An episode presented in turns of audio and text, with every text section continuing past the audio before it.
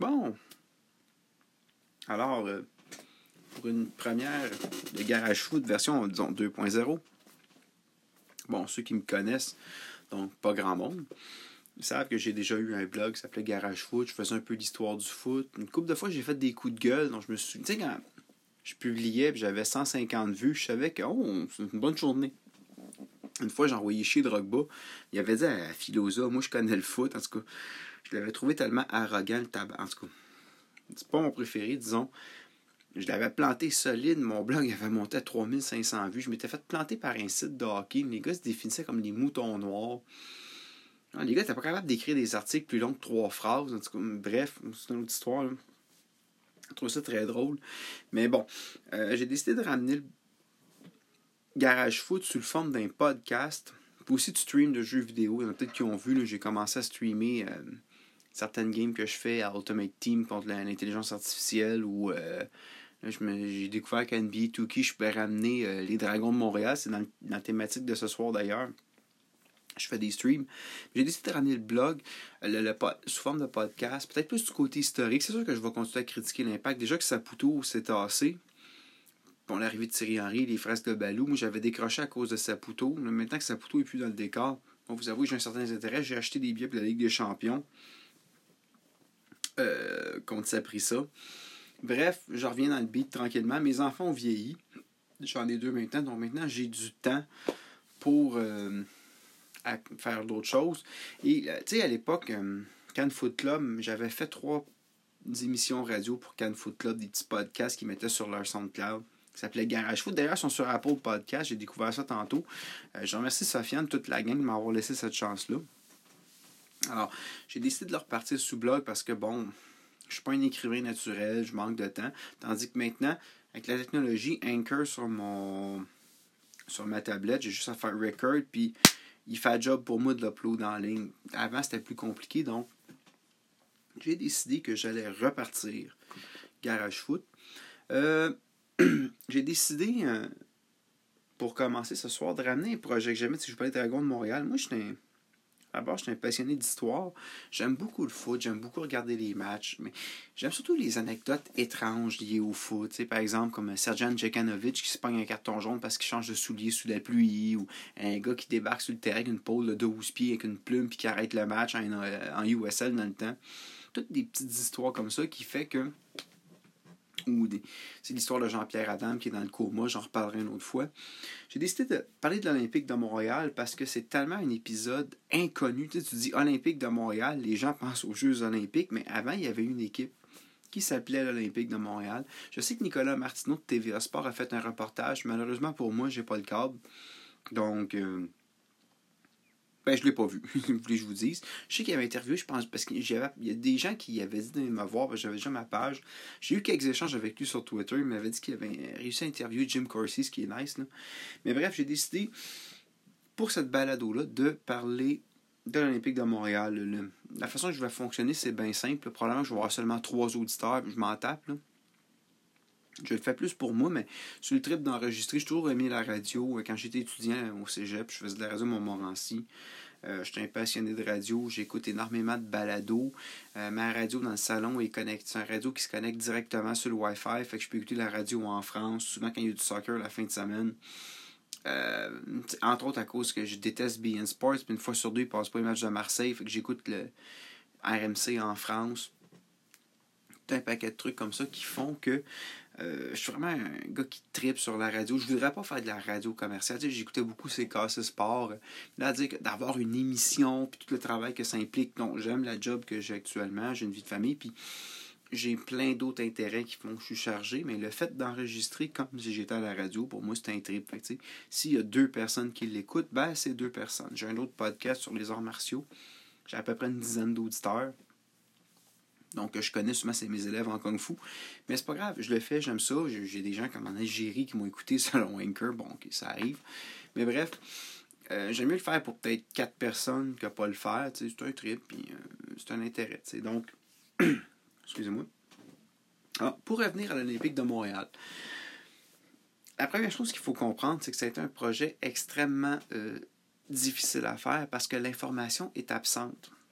D'autant plus que l'Olympique a été actif de 1971 à 1973.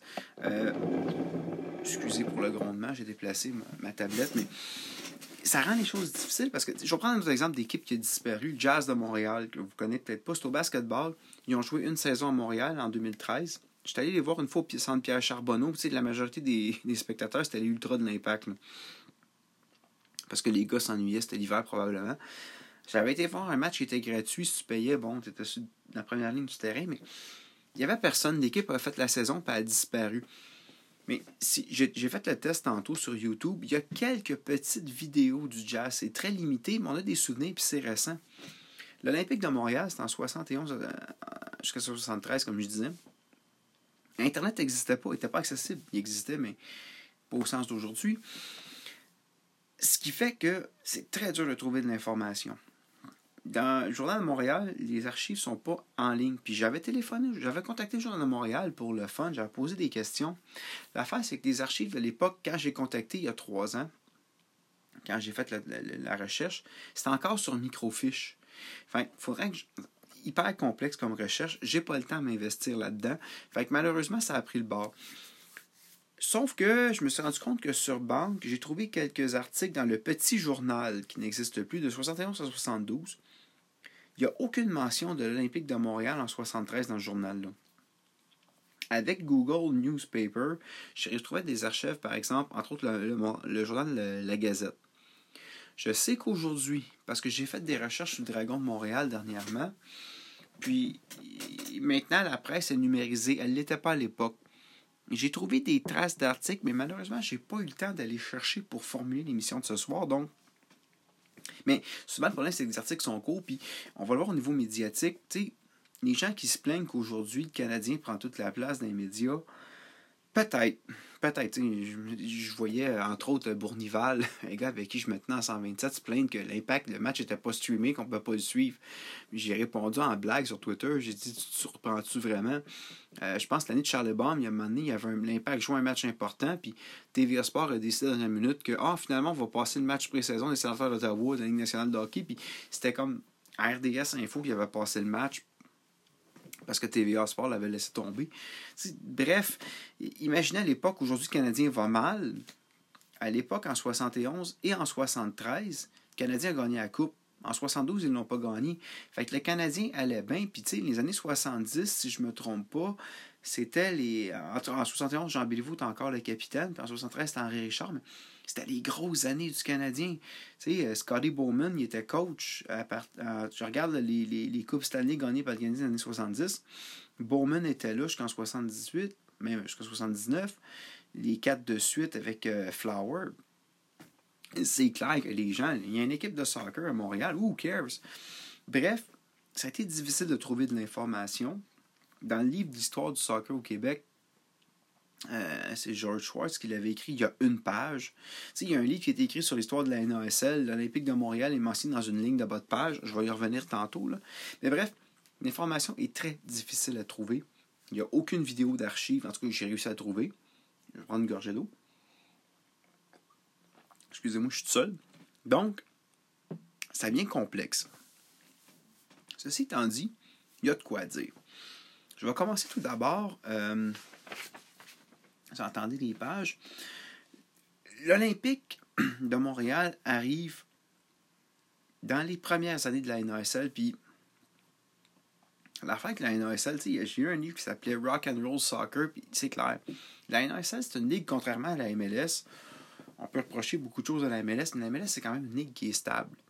depuis que l'Impact est arrivé en MLS, il y a seulement une équipe de mémoire qui a terminé ses opérations. C'est le Chivas USA. Bon, pour plusieurs raisons. Puis historiquement, si on regarde dans la liste des équipes de, la MLS, il y a seulement deux équipes disparues. C'était le Miami Fusion puis le Tampa Bay. Euh, non, pas le Lightning de Tampa Bay. Il y avait une équipe à Tampa Il y a deux équipes qui ont comme. En tout, dans l'histoire de la MLS, je pense qu'il y a seulement trois équipes qui ont terminé leurs opérations. Euh, J'y vais de mémoire, ça se peut je me trompe. Le Fusion de Miami puis une autre équipe. Mais le reste, la plupart des équipes qui sont arrivées en MLS, bon, je sais que le, le de Columbus dernièrement, ça a passé proche, là. Mais euh, ça se développe bien. La NASL à l'époque, c'est du n'importe quoi. Genre, la première, j'ai pas les stats, là, mais la première, attendez une minute, je vais aller voir pendant être là. Il y a un site qui s'appelle NASL Jersey. Je vous le dis, ça vaut la peine si vous tripez sur l'histoire de la NASL, classique, tout est là. Regardez, je l'ai. Euh, en 60, euh, euh, si je prends les trois saisons de l'Olympique de Montréal, je pense en, en 68, il y avait quelque chose comme pas loin de 20 équipes. Puis on arrive en 71, la première saison de l'Olympique, il y a une, deux, trois, quatre, cinq, six, à peu près sept équipes. Le nombre fluctue. Une année, regardez, en 68, je vous dis, j'exagère peut-être 20 équipes, je vois, j'ai pas le temps de compter. L'année d'après, 5 équipes. La ligue est vraiment instable, ça monte, ça descend des équipes qui partent, qui reviennent. Euh, je pense que le Cosmos, historiquement, avec les Chiefs, même, les Chiefs d'Atlanta, mais le Cosmos, historiquement, a été une des équipes les plus stables dans cette ligue-là. Le Cosmos apparaît. Euh, sa première saison, c'est en 71, si je me trompe pas.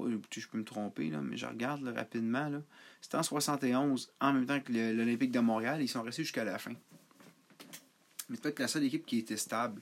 Euh, donc, il y a des je vous dis, allez voir sur NSL Jersey, il y a des saisons, il y a quasiment comme 40 équipes, disons 30 équipes. C'est vraiment instable. Tu sais, les années du Manic, euh, à chaque année, il y avait moins d'équipes.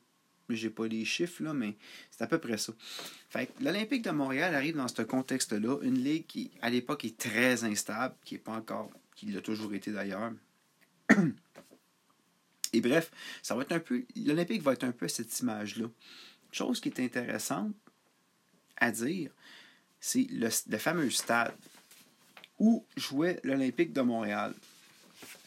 Vous allez voir que l'Olympique de Montréal, même si c'est tombé dans l'oubli, ça a quand même rayonné un peu partout dans le monde. Il y a des liens. Tu par exemple, le fameux autostade. Tu sais, l'autostade, ça a l'air niaiseux, les gens ne connaissent peut-être pas, mais Pink Floyd a joué là, je pense que c'était en 60. Attendez, j'ai le concert, c'était en 1960. J'ai l'image ici, excusez. Juste pour faire. Le 26 juin 75. Donc, Pink Floyd a joué là. Ce qui reste de, l'autostade aujourd'hui, c'est deux morceaux d'estrade qui sont euh, à Tedford Mines pour le terrain de baseball. C'était une horreur, ce stade-là. Allez voir les photos, c'était pas beau, c'était comme une fleur. Les gradins n'étaient même pas connectés. Puis, euh, on nous, à l'époque, j'ai trouvé comme un pamphlet sur Internet de l'époque en PDF qui disait on explique que le stade a 25 000 places. Il, bon, il y a à l'époque, c'est les castors au football américain, là, pas le vrai ballon. Il a coûté 3 millions de dollars à faire à l'époque. Puis, euh, il y avait moyen probablement de l'agrandir à une plus grande capacité. Malheureusement, c'est pas précisé. Mais principalement les alouettes. On peut l'agrandir jusqu'à 75 000 places. C'est pas rien, c'est quasiment Old Trafford. Il y avait 11 000 places de parking. Puis on avait annoncé que Sir Bobby Charlton et l'équipe anglaise à l'époque, qui était championne de la Coupe du Monde en 66, allaient jouer un match international. Pour la petite histoire, l'Angleterre est venue, mais Bobby Charlton n'a pas joué. Euh, je me souviens d'ailleurs d'avoir vérifié. Il était en tournée avec Manchester United. Et à l'époque, je crois que George Best faisait partie de l'équipe. Il fallait que je plug George Best, ceux qui me connaissent. Je le plug quand je peux. Mais bref, les Alouettes, c'est le principal domaine. Euh, principalement, c'est les Alouettes qui jouent. Et euh, le lien avec les Alouettes est important parce que c'est Sam Berger, si je ne me trompe pas, le propriétaire des Alouettes, qui va euh, faire en sorte que l'équipe va exister. D'ailleurs, quand j'ai fouillé sur Internet, dans les médias, on annonce le 5 janvier 1971 dans le Lawrence Journal World. C'est un journal de Kansas City. C'est ça qui est drôle. Je trouve des informations dans les journaux à travers le monde, mais pas à Montréal. On annonce que c'est Sam Berger, le propriétaire des Alouettes, qui va emmener l'équipe à Montréal. Euh, dans le petit journal, le 1er août 71, il y a une entrevue avec Sam Berger. Il explique que lui, à l'époque, ça lui a coûté 100 000 avoir une équipe en NASL. Euh, quand je regarde le site euh, The Year in North American Soccer, à l'époque, le coût d'une franchise en 71 était 25 000 10 000 l'an précédent et 75 000 en 1974. Donc, ça lui a coûté 100 000, mais ça va être le prix de l'équipe plus bon, tous les investissements. On apprend aussi qu'à l'époque, ça coûtait 75 sous pour être, euh, aller dans la tribune populaire, ce qu'on pourrait comparer au Ultra. Donc, le club arrive en 75, euh, en 71, pardon, excusez-moi. Et on voit, pour c'est Sam Berger, c'est les Ouettes. La connexion est là. L'affaire avec l'autostade, je ne sais pas comment c'était à l'époque, mais j'ai regardé le site où c'était aujourd'hui. Puis, euh, ça devait être épouvantable se rendre aller voir un match là. Il était extrêmement mal situé. Euh, j'avais écrit sur le site web. En gros, je regardais là.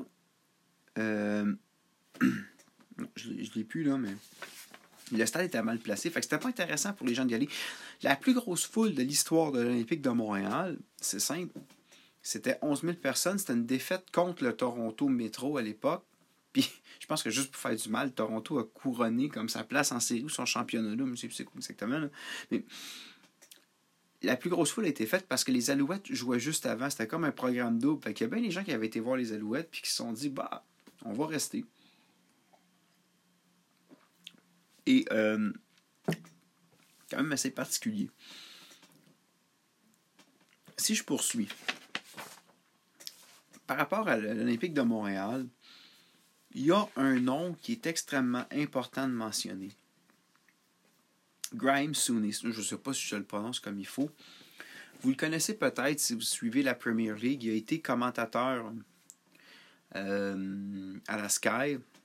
C'est un ancien joueur de Liverpool. Il a gagné des ligues de champions là-bas. Il était une légende à Liverpool. Son passage à Montréal est un petit peu différent. Euh, à l'époque, il était tout jeune, je pense qu'il avait 17 ans. Et lors de la deuxième saison de l'Olympique de Montréal, en 1972, il a été prêté. À l'époque, il appartient à Tottenham. Donc, il avait 19 ans. Tottenham le prête à Montréal. Il va jouer. Euh, à l'époque, il y a 8 clubs dans la ligue. Bon. Et la saison est extrêmement courte en 72. C'est une saison de 14 matchs. C'est 10 matchs de moins que la saison de 1971. Et euh, Graham arrive. Sur les 14 matchs, il va en jouer 10. Il va être rappelé par Tottenham. Il va marquer deux buts. Euh, il va être quand même un joueur clé parce qu'il va être nommé sur l'équipe d'étoiles. Ceci étant dit, quand on regarde ses stats, ça peut être vu comme. Je ne connais pas son, son, rôle à Liverpool, je ne sais pas trop. Mais ce qu'il faut comprendre, c'est que quand on regarde dans les maisons, dans la gazette, euh, Graham Souness a été.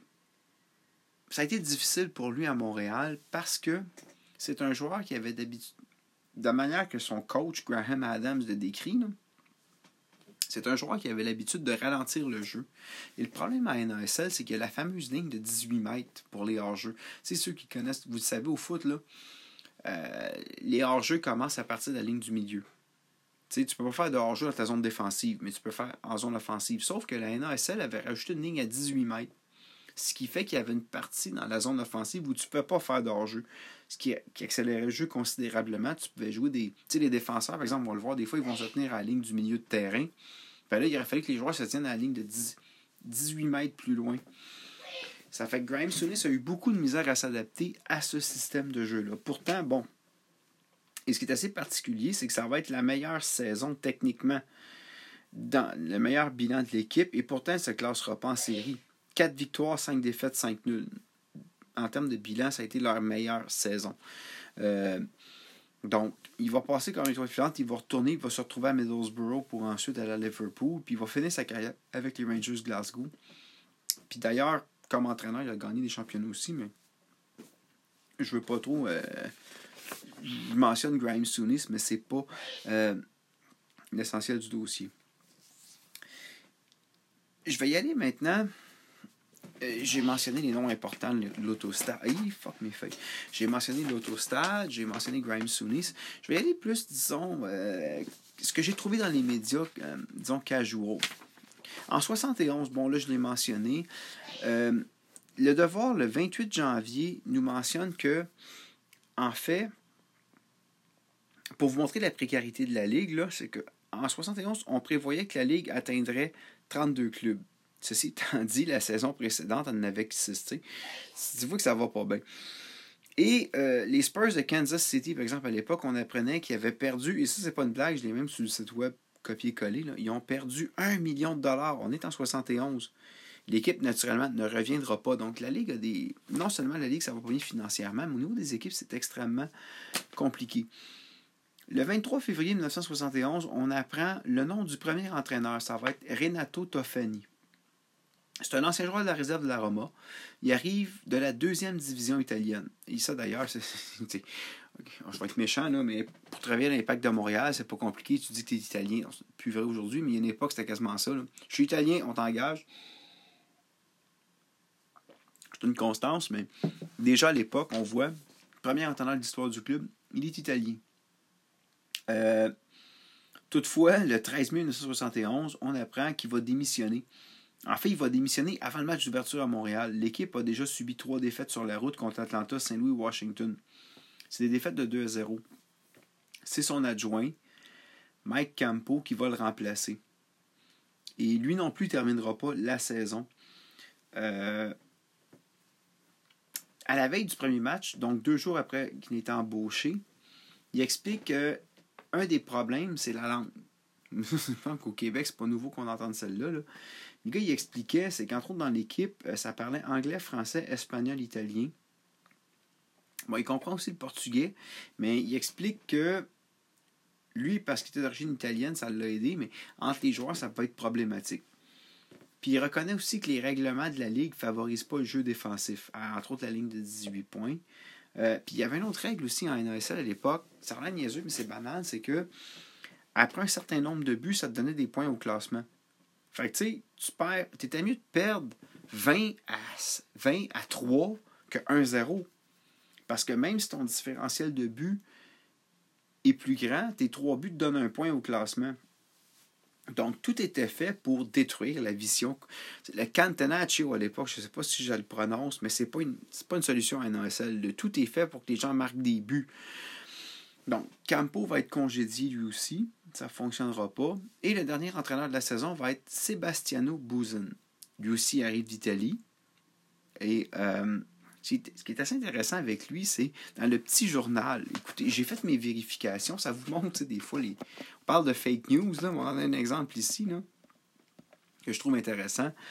en gros, le petit journal dit bon, dans sa carrière de joueur, il a remporté deux championnats d'Italie avec l'Inter Milano, c'est une chose. Mais là, on, dit qu'il a le, le, nom de tête d'or puisqu'il aurait marqué 800 buts de la tête en 780 matchs avec le club Cantalia. Une petite vérification de ma part, bon, ok, c'est Wikipédia. C'est plutôt 33 buts en 136 matchs. Et je comprends que Wikipédia, c'est pas la Bible, mais 33 buts en 136 matchs, c'est peut-être un peu plus réaliste. Bref, vous ferez vos vérifications. Peut-être que je me trompe, mais je trouvais ça assez particulier. D'ailleurs, il est décédé, lui, le 17 décembre 2017. Je le précisais parce qu'à l'époque, je publiais ça en 2017, c'était 10 ans après sa mort. Euh, enfin, les Montréalais vont avoir une victoire le 24 juin pour la Saint-Jean, mesdames et messieurs. Donc la, batte bleue est en spécial. C'est. Euh, ce qui est assez particulier, c'est que Alan Bristol, le seul joueur qui est montréalais dans le club en ce début de saison-là, euh, dit que la meilleure équipe, joueur pour joueur sur papier, c'est l'Olympique de Montréal. Malheureusement, dans les résultats, euh, ça ne se traduit pas. Et il dit que quand l'équipe joue en équipe, personne ne peut les battre. Et ce qu'ils vont, c'est ce qu'ils vont faire pour la Saint-Jean le 23 juin, j'ai dit, devant 3000 spectateurs. C'est une victoire surprise contre le Cosmos de New York. Oui, monsieur. 3 1. Sebastiano Bouzin va même changer de gardien après le but du Cosmos parce que son numéro 1, Karian Baker, avait tendance à perdre des avances. Alors il s'est dit, bon, maintenant qu'on mène, excusez, on va mettre Jerry Rainey. Et effectivement, l'Olympique de Montréal ne perdra pas son avance cette fois-là. Ah, c'est quand même spécial. Euh, mais écoutez, le bilan de la saison 71, regardez, euh, le 10 août 1971, on apprend euh, que le spectacle peut être au rendez-vous dans un article. Ah oui, c'est ça. La saison des savantes, mais, tu Montréal, on sait ce que c'est. Je me rappelle qu'avant d'aller dans les 127, j'avais des biens en 132. Et je me souviens d'un match, la première saison de l'Impact, puis à la limite, la première saison de l'Impact, on disait tous que oh, l'équipe est la meilleure sur papier. Puis c'est drôle comment l'histoire se répète à Montréal. Il y avait un match, euh, l'arbitre, disons, s'est pas fait beaucoup d'amis à Montréal. Et je me souviens, euh, dans le 127, je sais que c'est dans le, je suis sûr que c'est dans le 127, c'est la partie. En tout cas, j'ai regardé les gars dans le 127, je reconnais une coupe de gars, dont un certain euh, qui connaît un Wesley Pipe, je ne le nommerai pas, il va se reconnaître. Les gros doigts d'honneur en l'air, ça chantait Fuck You Ref. je me souviens à tout le monde en Bonsoir les sportifs ou 98.5, ça en parlait. Le philosophe disait Ouais, ouais, on l'a entendu. Mais écoute, les relations avec les refs, Montréal, ça n'a jamais été une, histoire d'amour. Excusez ma gorge d'eau, mais là, écoutez, ça a été quelque chose. Ceux qui trouvent que les ultras sont rough aujourd'hui, écoutez ça. Euh, d'ailleurs, l'article s'appelait Soccer Fans Barbarian dans la Gazette de Montréal. Et euh, les émotions sont fortes. Hein. L'arbitre Peter Johnson l'a appris. La foule n'étant pas en accord avec son arbitrage, il en a un peu payé le prix. Une chaise au visage et 12 points de suture. Ted Blackman, dans son éditorial, rappelle que Phil Woosnam, qui était le commissaire de la NSL, avait menacé, menacé de suspendre le club, pas un joueur, pas un joueur, le club, pour une période de 10 ans. Le club n'a même pas fait 4 ans. c'est quand même assez. il était convaincu que l'équipe serait là vitam aeternam, lui, là. D'ailleurs, l'équipe est disparue, mais ce que je comprends dans ce que j'ai lu, c'est que la, Ligue était confiante que Montréal allait rester. Il y a eu beaucoup d'équipes au Canada. Bref, autre mention importante par rapport à 1971, c'est que Pelé, pas n'importe qui, Pelé est venu affronter à l'autostade, devinez quel club? Le Bologne FC. C'est troublant comment le passé a des liens avec aujourd'hui. Le Bologne FC, Quatre joueurs de l'édition de l'équipe nationale italienne jouaient. Ils ont perdu en grande finale. C'est un tournoi, Qui avait perdu, pardon. Il y a quatre joueurs de l'édition italienne qui avaient perdu en grande finale contre Pelan 70 qui sont là. On attendait une foule de 22 000 personnes. On a eu 29 000. Donc, c'était une grosse. Quand il y a des événements comme ça, les gens à Montréal sont généralement au rendez-vous. Dans le bilan de la saison, paru dans le Gazette en, en 71, Sam Berger révèle que L'autostade est un problème dans la question des foules. Lui songeait d'ailleurs à déménager le club au Parc Père Marquette. Si vous êtes un 127 Montréal, la première date, vous vous rappelez avoir joué des matchs, joué des matchs là-bas le dimanche matin. En tout cas, moi j'en ai joué avec les gars de 127. Mais bref, euh, c'est drôle de voir les, liens historiques. Si on regarde l'année 72, donc l'année 72, nouveauté dans le foot américain, il y a un repêchage collégial. Euh, ce qui est intéressant, c'est qu'il y a un gars qui s'appelle David Tassel qui écrit un livre, Playing for Uncle Sam. Il dit dans le fond que c'est à faire comme les autres ligues majeures en Amérique, comme le hockey, comme le basket. Bref, on veut un repêchage, comme aujourd'hui en MLS. Euh, ce qui est intéressant, c'est que le repêchage, vous savez combien de temps il a duré? 18 minutes. C'est assez précis comme information. Ça, ça vient du Daily News de New York. C'est un article qui a été écrit, que j'ai trouvé. 35 joueurs ont été repêchés en 18 minutes. La dernière fois que j'ai écouté un repêchage de l'Impact, premier joueur, ça a pris 40 minutes parce qu'à chaque fois qu'il venait annoncer, oh, finalement, il y a des transactions. bref. Et euh, la majorité des joueurs repêchés ont dit à l'époque dans le Southeast Missourian, c'est un journal euh, à Saint-Louis, qu'ils ont des chances de faire partie de la Ligue. L'Olympique de Montréal, elle va échanger son premier choix, toujours selon Daily News, contre un joueur d'origine brésilienne, Flash Oliveira dans le journal des Gazettes du 11 février, on nous mentionne que l'OM a recruté quatre joueurs. Moi, je dis l'OM, s'il y a des Français qui écoutent ça, on parle de l'Olympique de Montréal, pas Marseille. On parle de Shep Messing, Manuel Hernandez, deux autres joueurs que les noms ne seront pas mentionnés. La saison 72, comme j'ai dit tantôt, était très courte. Et le 27 avril, on annonce que la saison va se dérouler au centre sportif de l'Université de Montréal. Je me souviens qu'à un moment donné, quand j'avais publié c'était euh, un gars des Ultras, Socrates, sur Twitter, il me disait qu'il avait joué au Sepsum. Euh, l'affaire, c'est que je suis pas sûr qu'à l'époque, le Sepsum est ouvert par après. C'est le centre sportif de Montréal, mais ça portait pas le nom de Sepsum. Mais bref, il avait probablement raison. Ils ont joué un an là.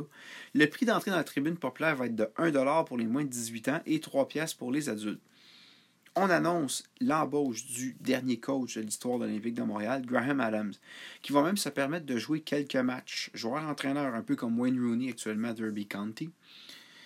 Euh, avant d'arriver à Montréal, il a été aide-entraîneur pour l'équipe nationale de Corée. Du Sud, bien sûr. Le calendrier, 7 matchs à domicile. Euh, on ne mentionne pas l'arrêté de Graham Souness, mais celle du chat, le gardien de but Sam Newsom. Il arrive des Bermudes, puis il s'est fait une réputation 68 aux Olympiques aux Jeux de Mexico. Et si je regarde dans euh, ce que j'ai trouvé, c'est le dernier article, euh, et ça c'est l'article du 27 avril où on part. En 73, rien. Ceci étant dit, dans les journaux anglophones, il y a un peu plus d'informations. Et l'Olympique de Montréal va connaître beaucoup de difficultés à cette époque-là, mais pas juste sur le terrain. C'est tellement difficile qu'à un moment donné, le Graham Adams répond en entrevue. C'est dans la Gazette du 24 juillet. Le club n'arrive pas à gagner. Le club a des bonnes performances, mais ça ne se concrétise pas. Il dit, écoutez les gars, il dit en anglais, I think I'm going to commit suicide. Le gars, s'il est prêt à se suicider parce qu'il n'arrive pas à gagner, il faut le faire. Donc, euh, il comprend pas pourquoi l'Olympique n'arrive pas à gagner. Ils perdent des avances euh, pour jouer des matchs nuls. Ça ressemble un peu à l'impact des fois, ça. Il dit, d'ailleurs, l'auteur de l'article définit You can show up at the University of Montreal Stadium for one of their own games, watch them paralyze any opposition in the North American Soccer League and wind up fighting for a draw. Donc, l'équipe a le potentiel. Ça me fait penser un peu à la saison que Charles mais en fin de saison. On avait l'équipe sur papier, mais ça faisait tout dans le cul de poisson. Mais à part les problèmes sur le terrain, regardez, le 3 juillet 1972, on apprend que le club, bon, doit jouer contre le Cosmos de New York. L'équipe va perdre au Offshore Stadium 2-0. Mais, tu sais, quand tu dis tout va mal, Ken Wallace, qui est. Euh, on apprend aussi, bon, Ken Wallace, qui était le joueur qui a eu le plus grand nombre de chances de marquer, se prépare à retourner à West Ham United. L'autobus se perd en chemin. Le trajet qui aurait dû durer 40 minutes en a pris 140. Bref, les joueurs probablement qui sont arrivés, ils devaient être déconcentrés, ils n'étaient pas dans le beat. Le 5 août 1972, on révèle l'état d'esprit de la saison. C'est intéressant. Il dit Wouldn't you know it? The Olympics were unable to win at home with the likes of Luigi Mascalato, Graham Sunis, and Mike Dillon. And yet, as soon as those three players leave the team, the Olympics just do that. Win at home. Donc, les trois gros noms de l'équipe, là, les deux autres noms, euh, Mascalaito puis euh, Dylan, ça me dit rien. Et le problème, c'est que je n'étais même pas né. Je suis né comme 10 ans. À 172, je suis né en 82. Mais bref, ce qu'on comprend sur les médias, c'est que l'équipe s'est mise à. C'est un peu comme si, dans le fond, euh, un peu comme l'année passée, la première blessure de Piatti, l'équipe gagnait sans Piatti. es comme, ah, wow, c'est à peu près ça. Tu sais, imaginez au Barça, Messi, Suarez, Griezmann se blessent. Puis là, l'équipe se met à gagner des 10-0. Tu fais, Mais c'est à peu près ça. Écoutez, l'équipe se prépare à affronter Rochester, qui a défait. Euh,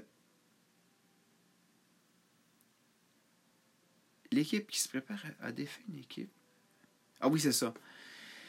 Dans un match amical, ils ont joué contre une équipe de première division portugaise. Caldas. Ils ont gagné 20-0 devant une foule de 500 personnes. Il faut le faire. À l'Université de Montréal. C'est la première victoire du club à la maison. Il faut le faire. 20-0 contre un club de division portugais, mais tu n'es pas capable de gagner dans ta ligue. Puis, en fait, sept joueurs, on apprend aussi que sept joueurs ont quitté dans, des circonstances le club depuis le début de la saison. C'est un peu comme, je ne sais pas si vous vous rappelez la dernière saison de l'Impact, on avait plein de joueurs, puis les joueurs partaient, comme Tikaridze, je ne sais pas si tu tiens de ce nom-là. Mais bref, c'est un peu cet exemple-là, c'est ce nom qui m'a marqué. Les joueurs ne restent pas, les joueurs partent. Le Graham Adams j'espère que la situation va changer. Et d'ailleurs, on commence déjà à évoquer que le club ne sera peut-être pas de retour en 1973. Euh, en 72. L'Amérique ne produira pas de bons talents. Euh, comment il dit? Ça? Il dit. C'est ça. Le problème, c'est que l'Amérique n'arrive pas à produire des bons joueurs parce que la NASL, on fait venir des joueurs partout dans le monde. Les gars arrivent, sais, comme Graham Souness, ils arrivent ici, ils ont le mal du pays, décident de retourner chez eux. Et tant aussi, la MLS l'a compris. En produisant des joueurs ici, on va réussir à euh, développer notre ligue. Le 12 août 1972, on apprend dans la Gazette que l'Olympique de Montréal va finalement revenir en 73 pour cette dernière saison. ça va, Sam Berger va devoir payer 75 000 C'est beaucoup d'argent à l'époque. Lui, il reste convaincu que le club va être capable de se développer une bonne base de supporters. Pour ce qui est de la saison 73, je vais être avec vous, très, très, très peu d'informations. Euh, elle est très obscure. D'ailleurs, j'avais réussi à mettre la main sur le programme envoyé aux médias. Un, ce qu'on apprend, c'est que le maillot a complètement changé. D'ailleurs, euh, sur le, le, maillot, la première saison, il était complètement rouge avec la bordure du cou et des manches blanches. Puis le logo, ce qui est assez bizarre, il y a une photo sur un ASL jersey. Le logo, au lieu au niveau du cœur, il est comme sur le coin de l'épaule, puis il est énorme. Il y a une photo, puis d'ailleurs, c'est un journal en allemand qui la montre. Vous allez voir sur un ASL jersey. Le logo est démesuré, puis il comme vraiment pas à bonne place. La saison suivante, si vous regardez, je vais, euh, je vais probablement mettre peut-être une photo de moi avec le maillot. Euh, le maillot est genre comme. Le logo est au niveau de l'estomac, puis il y a deux barres. Mais si le chandail est rouge, c'est deux barres blanches. Si le chandail est blanc, c'est deux barres rouges, là, avec un col. La dernière saison, il semblerait qu'ils ont changé de couleur, même qu'ils ont joué en vert, mais ça, je suis pas sûr. C'est ce qui est écrit dans le guide des médias. Ils ont adopté un maillot plus avec une, comme une espèce de, de, barre au niveau du cou qui descend le maillot. Euh, mais bref, ils ont changé complètement de maillot. Donc, et ce qui était. Bref, il n'y a rien. J'ai rien, j'ai pas trouvé grand-chose, à part dans la Gazette un peu. Tu sais, le 28 septembre 73, euh, on précise un peu la question. Euh, Phil Woosnam, qui était le commissaire de la NSL, a tout fait pour contenter Berger de garder l'équipe. Mais euh, le problème, c'est le stade. L'Olympique a dû retourner jouer à l'autostade. Et le problème, c'est que le stade est trop grand. L'équipe aurait besoin d'un stade de 7000 à 8000 places. Ça, me rappelle un peu l'histoire des expos. Un stade est trop grand, puis ils un plus petit stade. On a même évoqué l'idée de jouer au Parc Jarry. Mais la ville n'était pas intéressée. Et donc, le club n'a pas. En plus, le club n'avait pas l'intention de renouveler Graham Adams. Lui, ne sera pas revenu. Euh, bref. Mais c'est vraiment une saison, ça allait mal. Puis, tu sais, 73 Canadiens, comme vous dites, en feu à la Coupe. Fait c'est clair que dans les médias francophones, en tout cas, il n'y a rien. Mais il y a des choses intéressantes à savoir. Euh, dans le Gettysburg Times, je ne sais pas si vous journal-là, en 73, euh, on apprend une nouvelle défaite de l'Olympique de Montréal. C'est pas nouveau, là. Ceci étant dit, il y a un nom qui doit être mentionné. il jouait contre la tombe de Philadelphie et le gardien de but qui les a battus s'appelait Bob, Bob Rigby. Bob, qui est Bob Rigby? Rigby, ça va être le premier gardien de but du Munich en 1981. Il va terminer d'ailleurs premier gardien cette saison-là. Somme de l'Olympique de Montréal devenir huitième meilleur gardien. Donc, dans quand même une ligue Bon, il faut dire qu'en 73, il y a pas beaucoup, il y a 8 équipes. Fait que finalement, l'autre termine dernier, là, mais. Bref, ça, ça, vous montre des fois que les liens sont quand même assez intéressants. Euh, durant le mois de juin 73, l'Olympique va faire sa plus grosse foule de son histoire. Je le disais tantôt, c'est une défaite d'un-0 contre le Toronto Metro. Et euh, c'est tout simplement parce que les Alouettes jouaient avant. Fait que bref, c'est ça qui arrive, c'est que tu regardes la moyenne de la foule, tu te dis qu'il n'y a pas grand monde. Mais cette année-là, la foule de 15 000 a comme, euh, a comme faussé la donnée.